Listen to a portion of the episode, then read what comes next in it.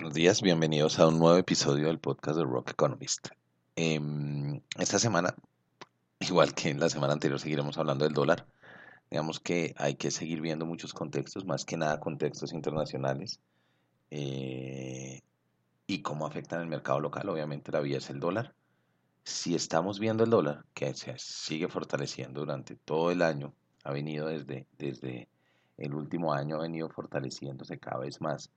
eh, creo que uno de los componentes claves a seguir esta semana y que toca seguir viendo cómo se ramifica son las conversaciones de alto nivel que vienen teniendo China y Estados Unidos. Estas conversaciones van a permitir, o pues están permitiendo ver una luz, tal vez al final del camino, y es em, un acuerdo parcial. Si se llega a dar ese acuerdo parcial, una, pues, una de las cosas que, de las que Estados Unidos está persiguiendo por detrás es crear un pacto de manejo de la moneda para que no vuelvan a enfrentarse a devaluaciones como las la que ocurrieron hace, hace algunos meses, hace un mes, no, hace más de un mes, hace un par de meses, eh, cuando China decidió aumentar la tasa de cambio que ellos controlan de forma, eh, ya que es una tasa de cambio fija, entonces ellos decidieron incrementar la tasa de cambio, devaluarla a 7 yuanes por dólar, lo cual fue un golpe duro en los mercados y mostró pues obviamente una posición, yo ya había hecho un podcast al respecto de eso y mostró una posición de negociación dura, dura de, de, China, como mostrándoles que tienen más armas que usar. Entonces obviamente una de las primeras cosas que está persiguiendo Estados Unidos es crear, son como dos jugadas, un pacto, un acuerdo parcial y un pacto de la moneda por detrás. Entonces si pensamos en términos de, de eso, lo que, lo que es claro es que ambos países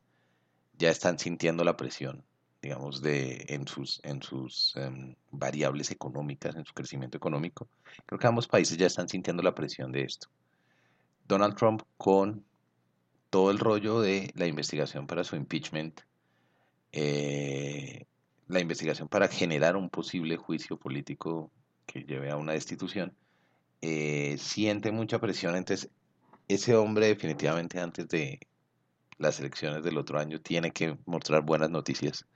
tiene que mostrar avances en diferentes frentes, entonces pues un trato parcial lo deja en el mejor de los escenarios y es le deja munición para volver a presionar una vez sea reelegido, pero le da suficiente, básicamente suficiente, suficiente señal de avance para mostrarle a los votantes y tratar de, de avanzar en ese sentido. Y adicionalmente, pues, digamos, eh, en mi última, en mi columna del, del miércoles, del miércoles pasado, el miércoles 10 de octubre, perdón, del miércoles 9 de octubre, eh, que se llama Vuelve el fantasma de la recesión a Estados Unidos, estaba hablando que no solamente en Estados Unidos, sino en diferentes, diferentes países, índices como el ISM y el, y el PMI, que son índices proxy del crecimiento económico, han dado datos en Europa, en Inglaterra, en Alemania, en Francia y en Estados Unidos, datos por debajo de lo esperado. Más que nada el ISM en Estados Unidos pegó muy duro, que es un índice que permite eh, seguir el crecimiento económico a través del sector manufacturero, eh, ya que llegó a niveles de 47.8, segundo mes manteniéndose debajo del 50%, que son niveles de recesión. Pues no de recesión, niveles de contracción del ejercicio. Entonces, con una dinámica de crecimiento anual que ya viene descendiendo, pues tener tres datos de PM, de, de, ISM manufacturero cayendo, que pasa de 51.2 a 47.8, pues son cosas que van, a, que van a afectar también el dato de crecimiento. Entonces, esperar un dato de crecimiento más bajo que el 2.3 que, que vimos para el segundo trimestre, esperar un dato más bajo de crecimiento para el tercer trimestre en términos anuales puede hacerse muy factible y los mercados ya están teniendo eso en cuenta. Entonces, que digamos, teniendo todo, todo eso en cuenta en términos globales, es, eh, es importante para los dos países llegar a un, a un acuerdo parcial y poder, y poder negociar y poder llevar a cabo como,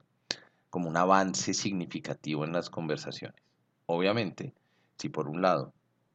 Estados Unidos trata de frenar y hacer un pacto de manejo de divisas para quitarle ese, ese, ese eh, leverage de negociación a China, obviamente lo lógico es que China va a tratar de ganar algunas ventajas para sus empresas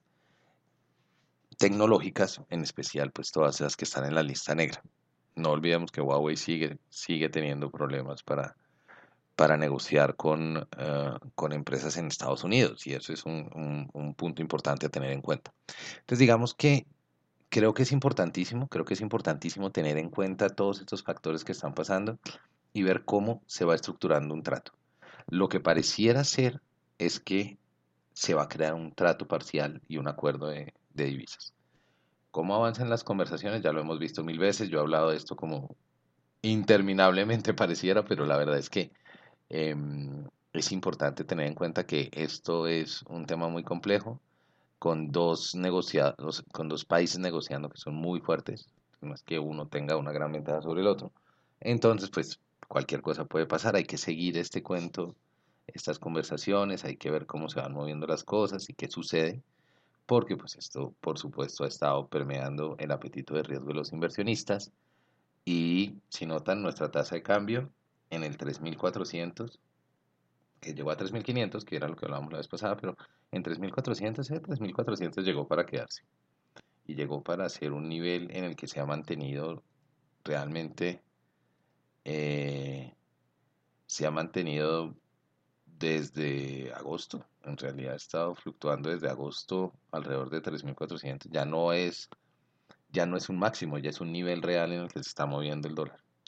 Entonces, pues, entre más sostenidos sean estos altos niveles del dólar locales, pues más va a afectar que importadores, exportadores. Pero más que nada, si vemos, nosotros tenemos una cuenta corriente deficitaria. Entonces, quiere decir que nuestras importaciones son más altas que nuestras exportaciones lo cual por supuesto va a aumentar ese déficit si sigue manteniéndose el dólar en los niveles actuales, por encima de 3.400. Eso es pues lo que quería contarles hoy, que me parece que es importante seguir este tema del,